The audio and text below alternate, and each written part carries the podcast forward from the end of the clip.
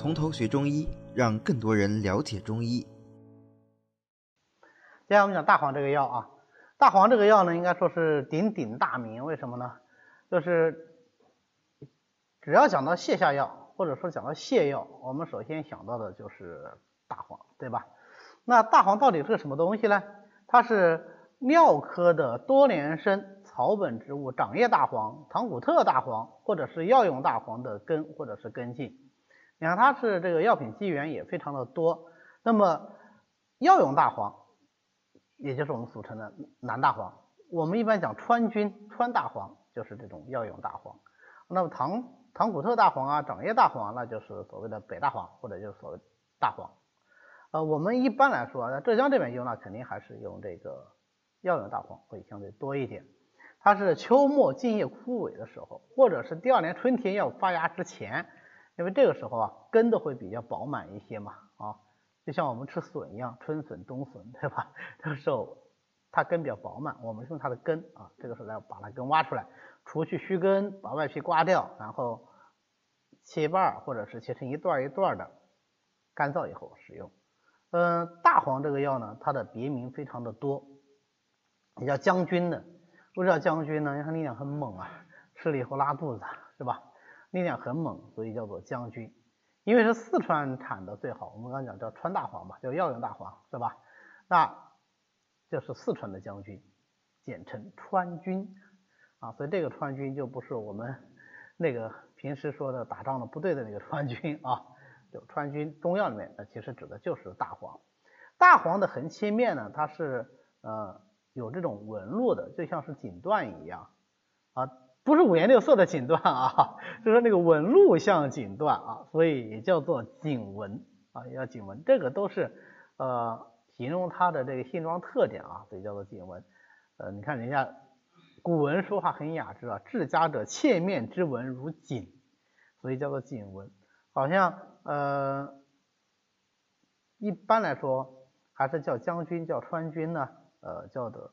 稍微多一点。那这里讲到大黄是将军，大家知道我们过去有一个故事叫将相和，是吧？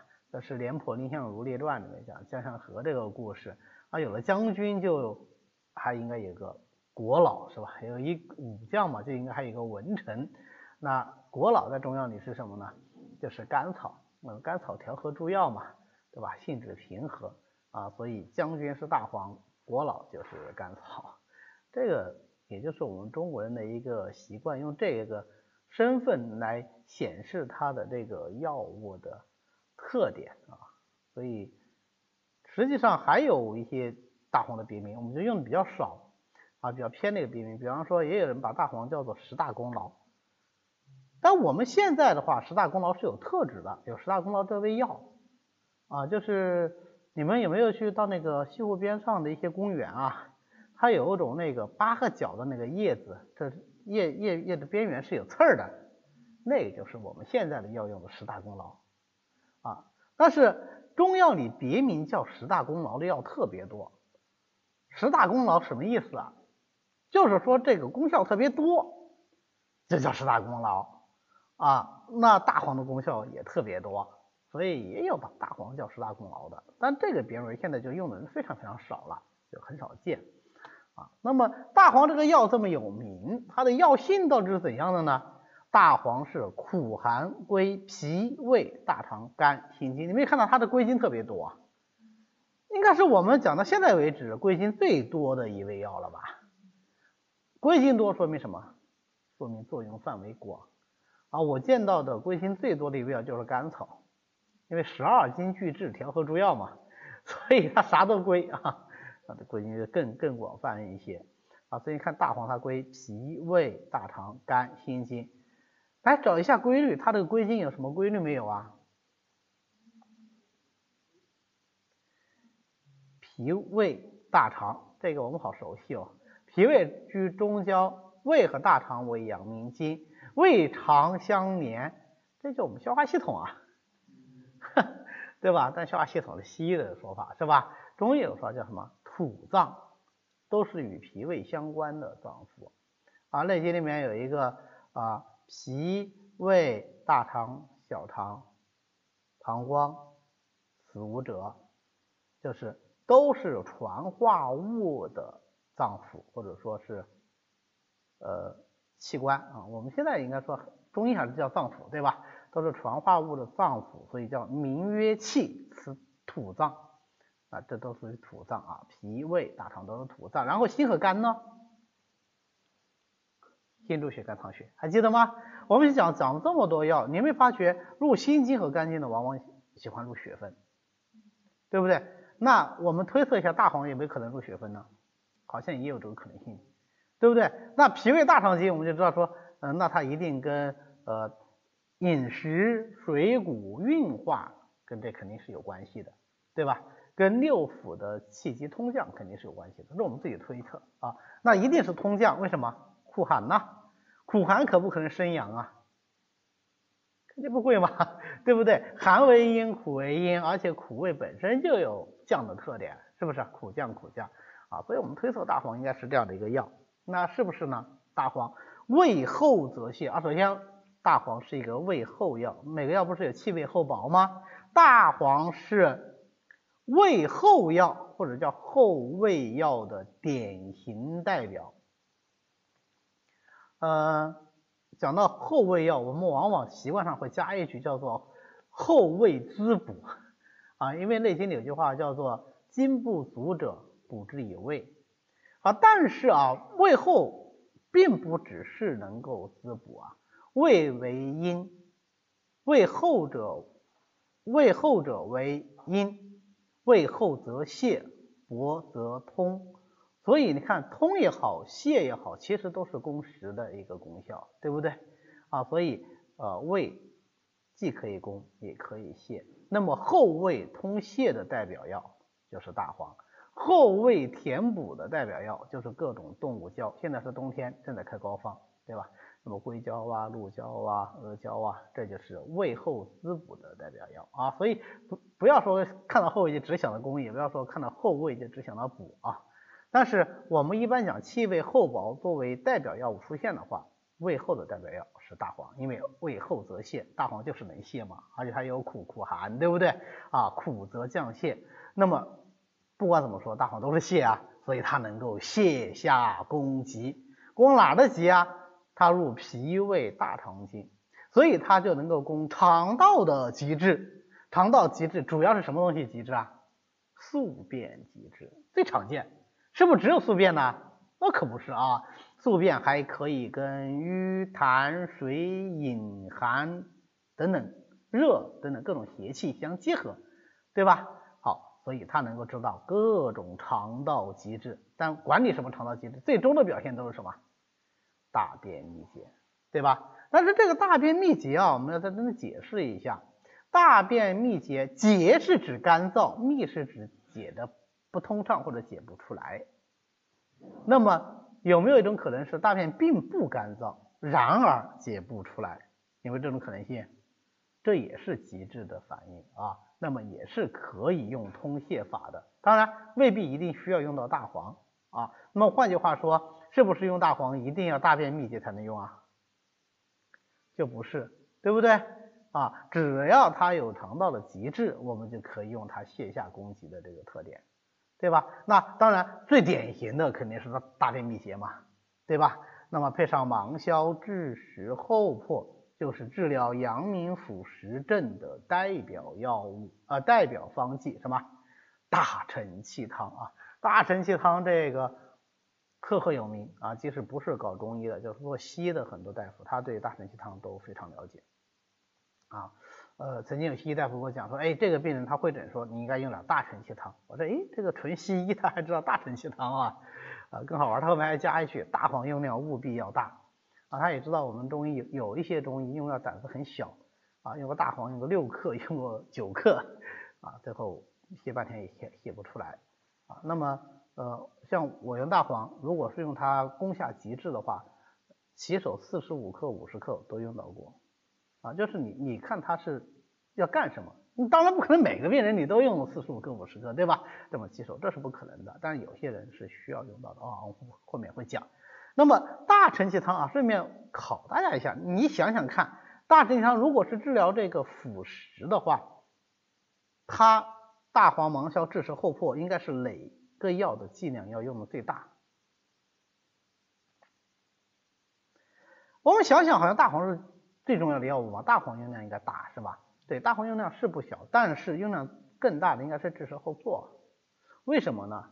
因为承气汤啊，他没说大通便汤啊，对不对？承气是承哪里的气啊？承阳明腑实之气，要通阳明之腑。阳明腑是什么呀？足阳明胃经是腑，手阳明大肠是腑。是通胃和大肠，要通胃肠之气呀，六腑以通为顺呐，它要通气，通气才是目的，泻下不是目的，对不对？是这样吧？泻下只是一个什么？一个标志，泻下了我们就认为它腑气通了，对不对？是这样吧？那我只要腑气通了，呃，泻的厉不厉害都还在其次，是不是这个道理？这是讲到大承气顺便说一下。那么大承气汤呢，就成为了泻下剂的基本组成方剂，核心方组。那么在大承气汤的基础上，当然大承气汤已经用了大黄，对不对？再配上一些补益药啊，补气的党参，补血的当归，那么就是治疗里实热结，就是腐蚀症有，但是同时气血又亏虚了啊，这是阳明腑实兼气血亏虚症。那这个呢，就是黄龙汤，啊，实际上是补泻兼施的。那黄龙汤是既补气补血的，对不对？配了当归，配了党参。如果这个人是阴虚呢？阴虚便秘呢？那我就呃用大黄，用芒硝，是吧？除此之外呢，这是泻下药，再加点养阴药嘛，对不对？好，加一点什么生地啦、玄参啦、麦冬啦，我们现在还没学到养阴药，对吧？我们从思路上想，再加点养阴药嘛，那这个就是增液承气汤。承气汤要用，但是阴不足，阴就是水呀，对不对？水不足，给他点水增液，使液体增加嘛。看多形象，这是增液承气汤。那如果他不是阴虚，他是阳虚呢？阳虚怎么办？哎，对吧？就在用大黄啊、炙柏啊的基础上，再加点温阳药嘛，附子啊、干姜啊、党参啊，对吧？啊，党参那个益气，对吧？好，这就是温脾汤。有没有发觉这个基本思路看出来没有？啊，以承气汤系列为基础，当然承气汤我们有三承气汤，对吧？大承气汤、小承气汤、调味承气汤。啊，大承气汤是脾满燥湿间，既能泻热又能通又能通气啊，通腑。又能通腐蚀，那么小承气汤呢？小承气汤主要是通腐蚀啊，那么调胃承气汤主要是泻热，这三个组合三承气汤。在这个基础上，气血不足了补气血，加上补气血的药；阴虚了加上补阴的药；阳虚了加上补阳的药。那如果肾虚了呢？再加上补肾填精的药；血虚了呢？再加上养血的药。所以的，对吧？好，所以你看。不管是什么原因引起来的肠道积滞，是不是都可以用大黄啊？啊，都可以用大黄。那我们前面讲了这么多利痛，我们前面也问你说，还记不记得哪些新的解毒药是治利痛的，对吧？好，那么我们前面说过，痢疾它的根本病机是什么？肠道积滞，对不对？好，既然有肠道积滞，是不是可以用大黄？那痢疾大便是干还是稀的？多半是稀的。对不对啊？也有不稀或者大便不拉的啊，比方说这个进口痢啊、小肠沙呀，它不拉的也有的啊，呃，那那更危险啊，那个更危险，因为血无出路啊，邪无出路。好，这种情况下能不能用大黄？大便是稀的也可以用，为什么？刚才讲了，通大便不是目的，通极致才是目的。你既然有大肠湿热极致导致了这个。利通，那你就要通啊，所以中医治痢最强调的还是通利啊，绝对不能用固涩的，只有久寒虚利才会用固涩，平时用不到固涩的啊治痢疾啊，所以呢，对于这种湿热利痛，我们也可以用大黄，但是这个时候就不是说纯粹只用大黄了，还配上什么？还要配上清热燥湿药，对不对？配上芍药啊、黄连啊、黄芩啊，那就是芍药汤，芍药连群羽带黄，龟桂甘草丁木香。啊，它不但用了大黄，它还要用槟榔，都是用来去除肠道积滞的。啊，所以再讲一次啊，大黄主要目的不是拉肚子，不是泻下，而是什么？而是驱除积滞。那么因为它有这个驱除积滞的作用，它就会有百般变化。因为人生的契机无非就是升降沉浮嘛，对不对？大黄既然能够通下，能够通降，它能够使气机怎么样？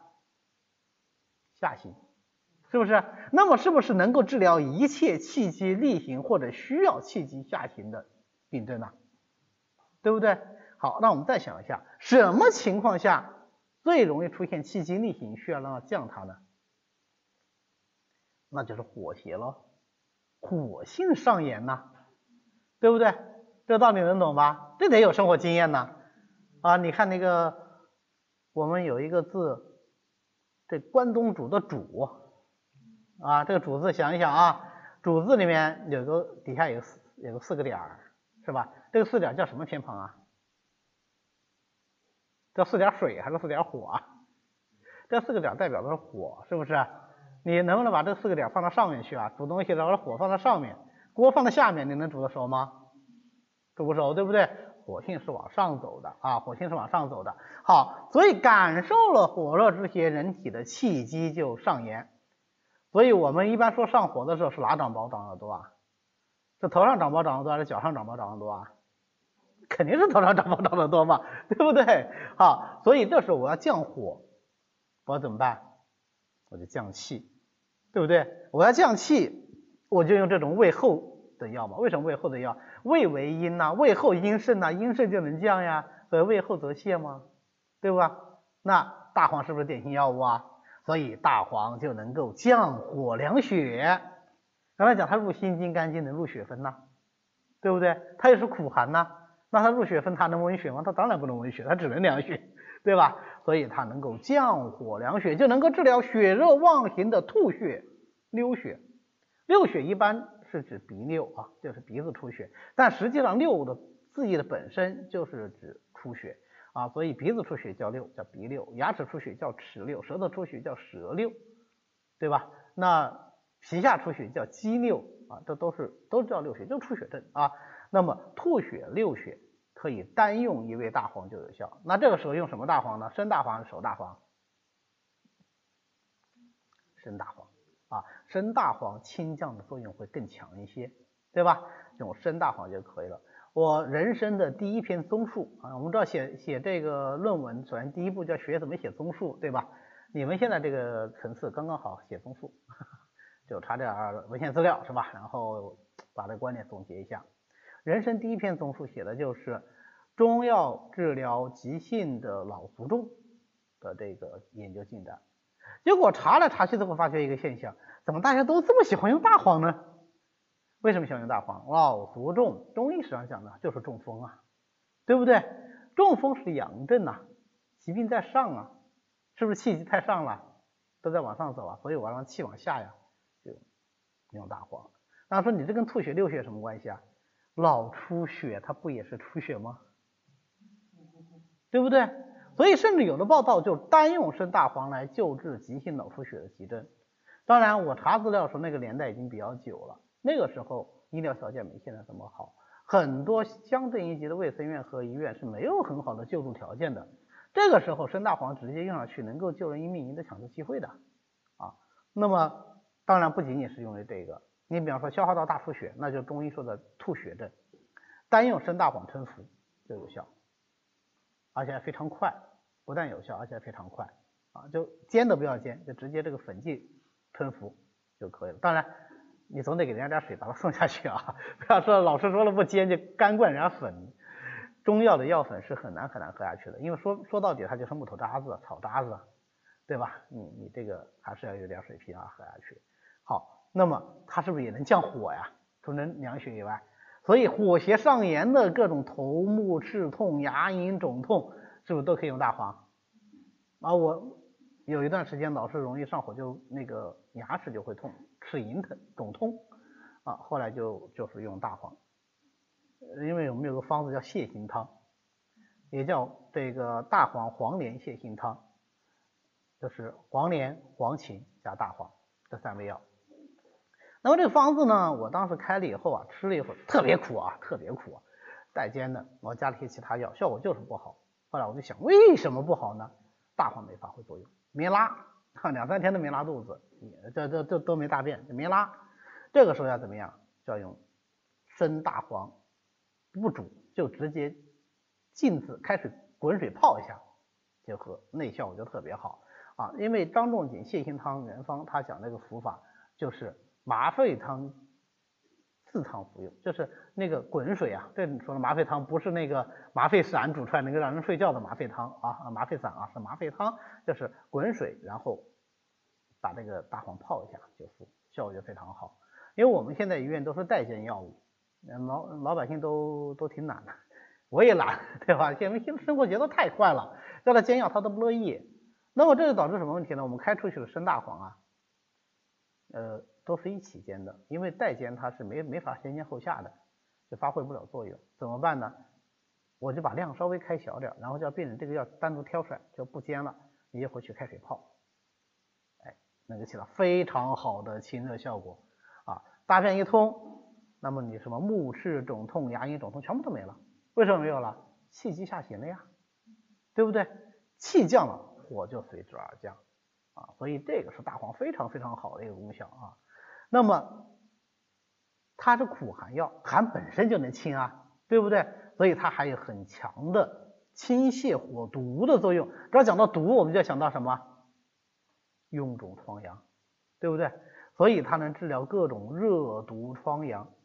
那么在自然界中，我们讲火毒最厉害的火毒是什么毒？就是文字意义上的火毒，什么烧伤、水火烫伤，对不对？啊，我小的时候看那个小说，经常小说这个火毒攻心啊，然后这个人就死了，我就难以理解，对吧？你这个手烧了，怕什么呢？对吧？你手烧了，把人整个人烧掉，他怎么会死人呢？会死的，火毒攻心啊。呃，当然我们现代医学研究，它有一系列的这个急性炎症的反应，是吧？全身的创伤综合征，还有本身烧伤以后引起的创面的感染以后引起的一些热源性物质什么什么的啊。那从中医上角角度来讲，就是火毒。那我清这种火毒有很重要的一个方法是什么？就是苦寒清降，清泻火毒。那其中的代表药物就是大黄啊，代表药物就是大黄。呃，判断方法也很简单啊，起效没有，判断方法非常简单，就看大便通了没有。大便通了，这个火毒就清下来、降下来了。还有毒邪还有可出之机啊，不是说大便解一次通了，这个人就没事了啊，这毒邪还有可出之机。如果大便始终不通，那就还够呛啊，这还要再想办法。那么配上白芷，白芷我们前面讲过，它能够排脓的，对不对？啊，是辛凉解表要兼以排脓的，它就能够治疗背疽初起、便秘啊这些东西。那如果配上芒硝啊、丹皮啊、这个桃仁呢，它就能够治疗肠痈症。你看是不是清血火毒啊？啊，这里用大黄治肠痈，除了那个清血火毒，是不是本身还有清肠道积滞的作用啊？你肠痈的话，肠道是不是肯定有积滞啊？对吧？湿热毒血积滞于肠道嘛，对吧？好，它是一物两用的，配上黄柏啊这些东西呢，哎，它外用能够治疗疮疡的各种阳症啊，阳性的疮疡，比方说如意金黄散啊，如意金黄散是我们中医外科外用药里治疗阳症痈疽疮疡的一个代表方子，或者配上地榆粉、麻油，那就是治烧伤。啊，我们前面讲麻油也是一个呃润下药，对吧？麻油呢？不但是个润下药，而且麻油是一个清热解毒药。麻油是性凉的啊，性是非常凉的，所以呃，我们民间都有经验，烧伤以后马上去用麻油擦一下，或者就泡在麻油里面，能够很好的啊作为一个急救的处理措施。当然呃，现在的话，我们治烧伤的手段越来越多了，对吧？呃，现在的医院的医生不太会建议你去用麻油泡了。啊，现在应该是建议你迅速的用冷水冲洗，降低皮肤温度，减少持续的热损伤，对吧？然后再用一些可以急救时候用一些外用药物进行预处理。当然，我们用的最多的就是美宝湿润烧伤膏。呃，这个药说起来就都是泪啊。为什么呢？因为美宝湿润烧伤膏，在我学中医外科学的时候，我们中医外科学老师就极力的推荐呐，这药怎么好，怎么好，怎么好。因为那个时候这个药应该是刚刚研制成功啊，它是一个中药制剂啊，当然用了很多现代的科学手段啊，最后才能做出这样的一个成品质稳定的这么一个外用药。但是我后来自己当医生的时候，我开的药，我发觉我在中成药里打不出来这个药，这个药在西药房里啊，现在已经成为标准的治疗手段了。就是烧伤的标准的治疗手段，效果特别的好啊。那么呃，我们传统上要治疗烧伤的，还是像地狱啊、大黄啊，都是比较常见的治烫伤的一些个药物啊。那你们自己上临床的话，可以用啊，这个湿润烧伤膏完全可以用，没问题。然后，那我们总结下看看看这一页的功效，大家有没有发现，都是它苦降泻下的什么作用啊？后续作用。是吧？因为它具有苦降泻下的特点，所以它能降火，它能凉血，它能清泻火毒，对吧？好，同样还是因为它苦寒降泻，然后它又能走肝经，又入心经，所以它能够入血分。这样的话，它就有行气活血，就有活血祛瘀的作用。但是大黄想要活血祛瘀，生大黄的话作用是比较弱的，相对要弱一些。我们想要增强它的活血祛瘀作用，我们要用酒来治。酒大黄它活血祛瘀的作用呢，相对就要强很多。那另外一个角度讲，那它泻下的作用就怎么样？对，泻下的作用就弱很多啊，就弱很多。不是没有啊，不是没有。你看到我们也经常用治大黄来来来通泻肠腑，只不过呢，哎，我同时还可以用它来活血祛瘀啊，就是一物二用。你比如说炙大黄配上桃仁，配上蛰虫，就能够治产妇腹痛。这三味药加在一起，其实就是下瘀血汤。下瘀血汤，那再想想吃了这个方子以后会什么反应？会有泻下来，会拉肚子。拉出什么样的东西来呀？拉出深褐色的、黑色的大便，而且大便往往很滑腻，就很容易解出来一下就解出来了。甚至于就是我们前面讲的豚豚肝样啊，就是猪肝样的这个大便啊。这个豚不是豚鼠啊，这豚就是猪啊，这个大家都知道的。啊，丰年留客逐鸡豚，对吧？不是到河里去钓河豚鱼，这是把他们家猪宰了，丰年留客逐鸡豚，对吧？好，那么配上柴胡啊、天花粉啊、当归啊，啊，这就是复原活血汤啊。复原活血汤里面的大黄用量就非常大，它是干什么用的呢？它是治疗胀伤跌扑的，用我们现代话说就是大面积的软组织损伤或者是皮下出血。啊，复原活血汤，你想，你被那个杖啊，就是过去那个棍子啊，就是那个威武升堂，然后打屁股，就是那个棍子啊。你想那个棍子给你噼里啪啦打上一阵，那不就是大面积软组 软组织损伤吗？啊，中医叫杖伤。那杖伤你打的不就是局部痛就完了吗？对吧？顶多打破皮有什么大不了呢？不，因为它这个伤面积很广，那么它也会产生。淤耳化热产生毒血，我们叫胀毒啊。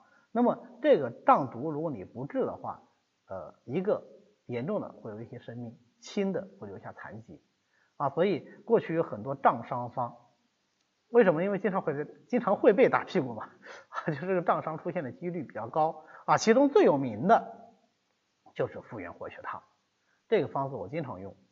嗯，说现在没有打屁股的，你怎么有机会去用它呢？啊？跌扑，跌扑损伤啊，尤其是这种大面积组织淤青的这种跌扑损伤，那不就等于是打了屁股是的效果是一样的吗？对吧？用复原活血汤，效果非常的好。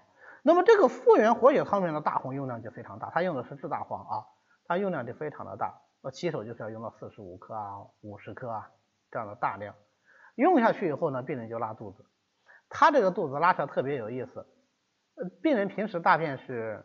黄的，吃了这个方子以后拉出来就是黑的，而且特别滑腻，就用病人自己的话说，就解起来特别爽，就他就过一会儿想起大便了，然后过去挤完以后就觉得人很轻松，甚至我有的病人说，就恨不得再拉一次，一次拉的还不过瘾啊，就恨不得再拉一次，因为他拉了以后人身上感到很轻松。那么，但是注意啊，你不能说，哎呀，他想再拉一次，下次我大大黄给他个一百五十克，那不行啊，要伤正气。对吧？要控制个度，一般来说能他一天能够拉三次、四次，不超过四次就刚刚好啊。拉一次呢稍微少了一点，那么通过泻下这个方式，他就把这个淤血体内的淤血就给它排出去了，效果非常好。你可以肉眼可见的就看到它那个淤青啊，就逐渐的在吸收啊。这个我们有过对比的啊，同样是两个人，我印象很深刻。我们原来在外科，外科它这个有时候会出现一个很尴尬的情况，就是最后手术做完了以后，底下可能哪个层次没有缝好，或者是哪个血管没有接扎好，结果大面积的皮下出血。啊，你作为这个东西，你说再重新开进去止血，好像也犯不着，对吧？啊，你不开进去呢，一大片淤青，好长时间不恢复，有的人还会痛，因为如果淤青大的话，它实际上是会有疼痛症状的，甚至于我们还担心它会感染啊，那怎么办呢？那我就用这个药啊，复原活血汤，用上去以后，它的淤青明显的开始消消退。还结果有一次也是机缘巧合，我们组的这个病人他有这个大面积淤青，我就给他用上复原活血汤了。啊，他隔壁的那个病人，他不是，甚至都不是我们科的，哈，但是他也出现了。他出现之后呢，呃，那他们是纯西医，他就不会用啊，不会用。那么两个人就自然成为对照组，天然对照组。啊，到后来旁边那个病人就就不乐意了，还要求他也要吃中药，吃中药这个消得快，哈哈，比他明显的就消得快啊。这个所以呃，并不是说是我们现在碰不到打屁股就不用啊，就是你要掌握它基本病机，对不对？好。那你也不见得一定要用复原活血汤的原方，但是你知道这个泻下是很重要的，对吧？一定要加通下药。这个时候，你是不是就能充分理解到拉肚子不是目的，只是手段，对不对？这个人本身没有便秘啊啊！当然很多人会出现便秘啊，很多人说大便组织淤伤之后，他就是大便解不出啊。但是即使他解得出来，如果他大便解得不通畅，我们也是可以用大黄的。只要他没有腹泻的症状，我为了让他能够泻下淤血，也是可以用大黄的啊，是这样的一个指证。那么气薄胃厚苦降心泻，它就能治疗一切的急滞热阻，一切急滞热阻是不是？那就能够治疗湿热阻滞的黄疸，能够治疗下焦湿热的淋症，能够治疗下焦湿热的赤白带下，都可以治啊，对吧？只要是属于湿热极致的啊，请注意啊，不是说只要是淋症就可以治啊，不是这样的。那比方说我们治疗。黄疸的经典方茵陈蒿汤啊，茵陈蒿汤是治疗湿热型黄疸的主方经典方。那么里面就有大黄，茵陈蒿汤一共就三味药，茵陈蒿汤嘛，有茵陈，对吧？然后有栀子，栀子清热燥湿，再就是大黄啊，再就是大黄。那么茵陈蒿汤呢，后来他们把它改改了一下，就改成了一个中成药啊，就是茵栀黄口服液，大名鼎鼎吧。啊，为什么说大名鼎鼎呢？因为去年的时候还是应该是去年啊，网上这个微信有一阵子特别热，就传一个帖子，怎么回事呢？就是有一份怒斥啊，这个中药害人，说是这个茵栀黄口服液都推荐给这个宝妈，说是这个小孩黄疸，就让小孩吃茵栀黄口服液，其实茵栀黄口服液也没有任何用处啊，怎么怎么怎么样，呃，说了一大通。他的观点呢，我赞成一点点。不是所有孩子都适合用茵栀黄口服液，为什么呢？茵陈、栀子、大黄都是苦寒药哎，这小孩子刚生出来，一点治阴治阳，你这种大苦大寒的药能不能常用啊？不能常用，但是不是不能用啊？不是不能用。如果这个孩子真的是有黄疸啊，新生儿黄疸，黄的蛮厉害，你给他少剂量的茵栀黄用一点，有什么问题呢？一点问题没有。但是你要知道，新生儿黄疸，这孩子是刚生出来呀，多少脆弱的一个生命呐！啊，你用成年人那样去给他吃，那不脑子犯抽吗？对吧？很多我知道年轻的宝妈，他们说我已经减量了，我用了四分之一量，用了五分之一的量，还是大。给这种小孩吃药，要怎么吃啊？筷子蘸，就就这个量啊，就是蘸一筷子或者蘸两筷子啊，就用这个量就够了。那么吃了以后呢，小孩就会拉肚子，啊，拉肚子那个大便就特别黄，啊，粘在那个尿布上都洗不干净，为什么？他就把那个胆红素就排出来了，啊，那么洗不干净怎么办呢？呃，你要说这个一次性尿布丢掉算数是吧？一次性就算了，就是如果是你用的尿片，像我们原来我就用的尿片，啊，就透气嘛，大太阳底下晒，一晒它就分解掉了。所以你洗干净之后一个黄色的污渍不要紧，放太阳一晒就完了，就没事了，还可以接着用啊。所以关键是用法，是吧？这个小孩确实是湿热引起的黄疸，你怎么不能用呢？可以用，但你不能逮着谁都用啊。他们说有的小孩最后呃拉大便拉太多，然后小屁屁都红了，然后肛周湿疹都出来了，怎样怎样怎样？那你是用的方法不得法嘛，对不对？啊，这样啊，茵陈蒿汤呢，嗯，治黄疸效果是确实不错。那么它就是一个典型的给血以出路，这里用大黄就是来驱除这个极致的湿热的。啊，湿热不是让它的体内消化掉的，对吧？让它有个出路。那么临症的代表方八正散也有大黄啊，这个以后你们学方剂的时候，老师会重点讲。为什么呢？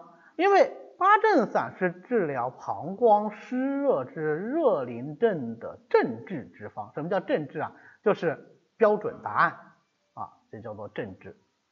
标准答案，标准答案，正治，所以才叫做正。对吧？八正散，八味药，正治之法，八正散是这么来的。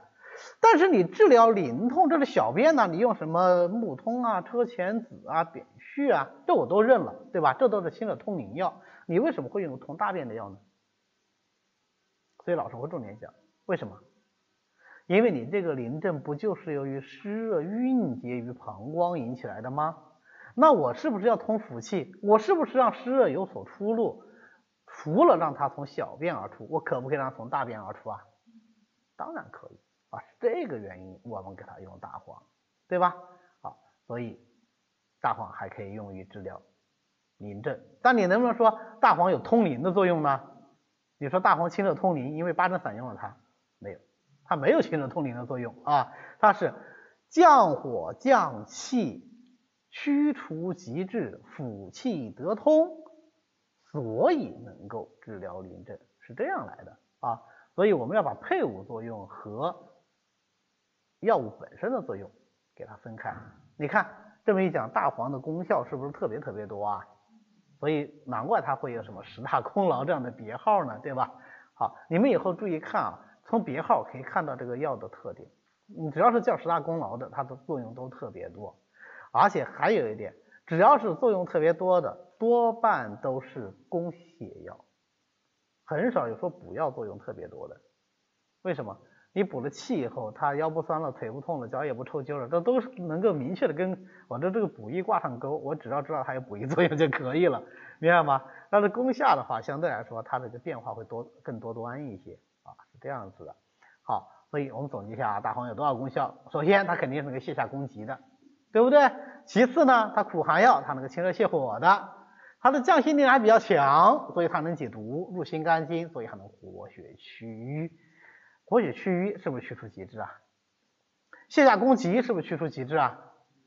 清热泻火是不是也是借攻下积滞来实现的呀？所以它的核心是什么？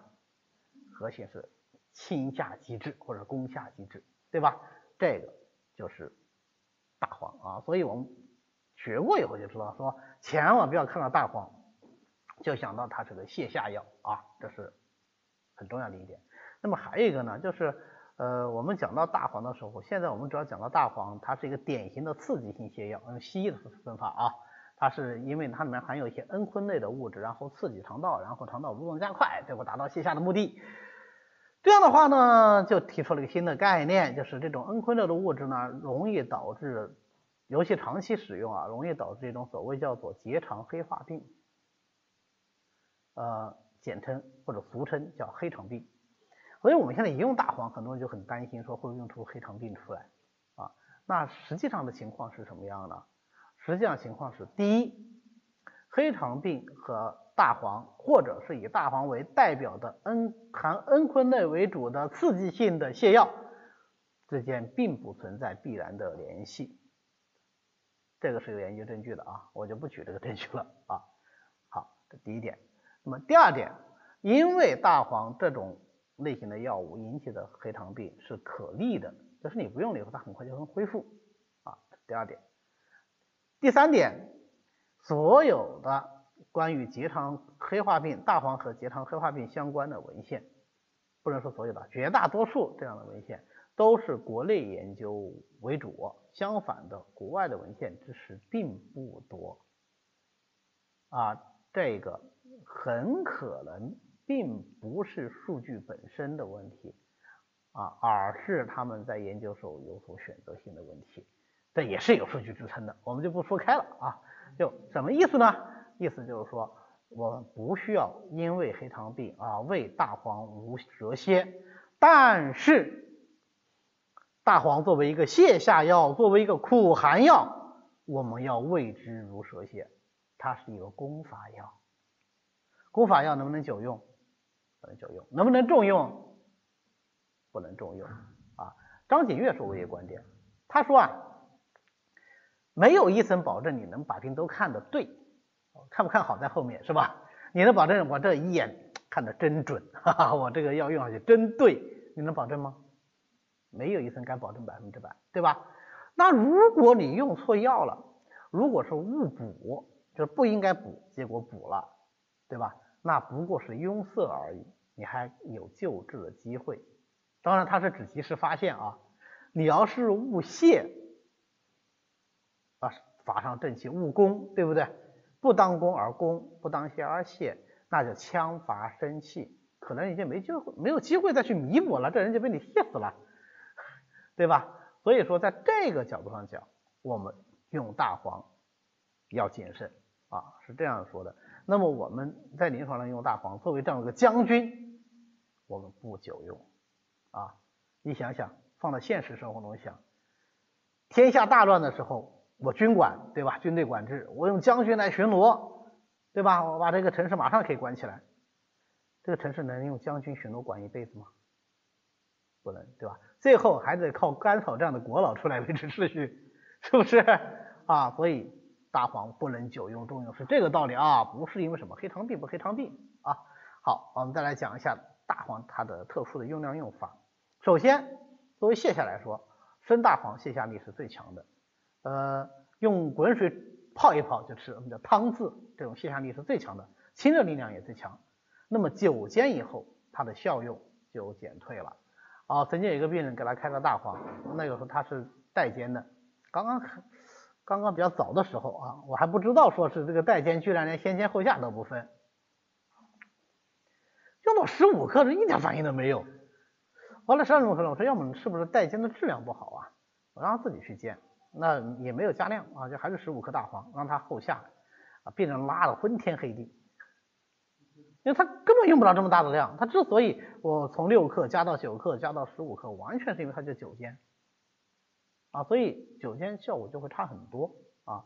那么如果我要用大黄活血呢，用酒大黄啊，用酒制的大黄，它这个活血作用就好啊。我记得有一个病人，他印象我太深刻了，为什么？这经常在文学作品里看到病人给你下跪是吧？我人生碰到第一个要跟我下跪的病人就是他，虽然后来也有几个，不多啊，那么他就其中之一。他说你要能把我的病治好，我我怎么感谢你都没问题。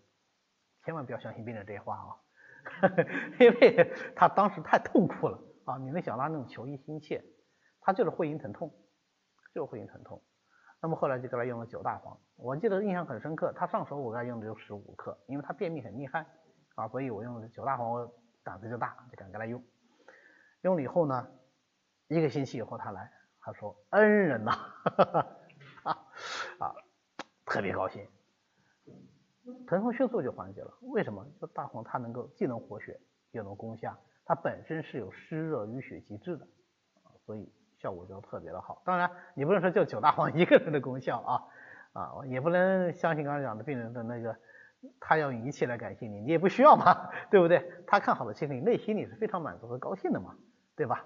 好，那么这个病人后来没多久，大概不到一个月吧，这症状就完全消失了，他后来也再没出现，但是这个你看，他给我最大的贡献就是，你看我后来就有一个非常好的案例给学生讲吧。对吧？啊，九大黄啊，它活血作用是特别好的。那它能够止血、清热止血，那就用大黄炭。炭药啊，就往往都有止血的作用啊。前面我们讲过了吧？金芥炭还记得吧？啊，那么这叫大黄炭。我们之后还要讲熟地炭，是吧？这种炭都很多。好，那么既然是这样一个下行的药物，苦寒的药物，那么怀孕的时候肯定是不能用的，要慎用的啊。呃，从道理上讲，如果怀孕时候真的是需要用，也是可以用的，但是毕竟是有风险的啊，所以怀孕期就要禁用，月经期、哺乳期都要谨慎使用，或者最好是不用啊，因为它有可能会影响到孩子啊。最后妈妈吃很多大黄，宝宝最后拉肚子啊，这个也够呛啊，这个经常会碰到，因为很多药物成分它是能够通过乳汁最后传给。给小孩的，所以我们过去传统啊也有一种调养方法，就是这个药啊需要吃药时，有些小孩吃不了或者太峻猛了，怕小孩受不了，就妈妈吃药，小孩吃奶，啊，最后也能起到这种治疗作用的也有的，尤其是调脾胃的，啊，调脾胃的药，毕竟药是药嘛，小孩脾胃多少弱啊，而且他比别人更弱才需要调脾胃嘛，对不对？那叫小孩这吃药就不好，怎么办呢？把妈妈的脾胃调好，妈妈的脾胃好了，小孩的脾胃肯定好啊。这也是一种治疗方法，好，那么大黄呢，在这种情况就不要用了啊。好，这是大黄。好的，今天呢我们就讲到这里。为了方便大家和其他喜欢中医的朋友一起来学习和讨论中医知识，我们呢建了一个微信群，欢迎大家扫描下方的二维码，添加我们的管理员的微信，然后发送“从头学中医”，他就会拉大家入群的。那么我们下次再见。